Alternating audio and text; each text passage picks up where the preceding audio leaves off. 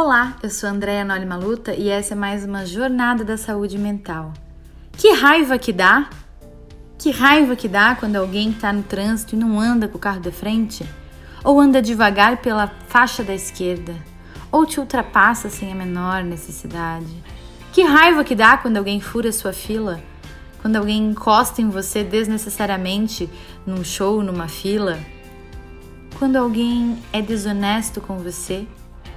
Quando alguém é ríspido com você no trabalho, quando alguém é indiferente à sua dor, quando alguém não te dá a devida importância ou não te dá o crédito por algo que foi você que fez. Você já passou por alguma dessas situações? Que raiva que dá, não é mesmo?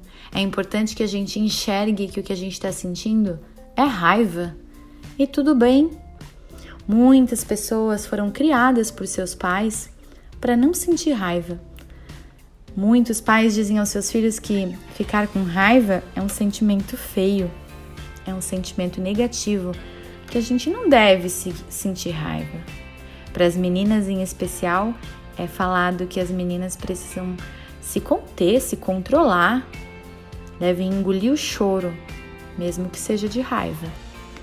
E na realidade, isso nos faz sufocar um sentimento mal digerido.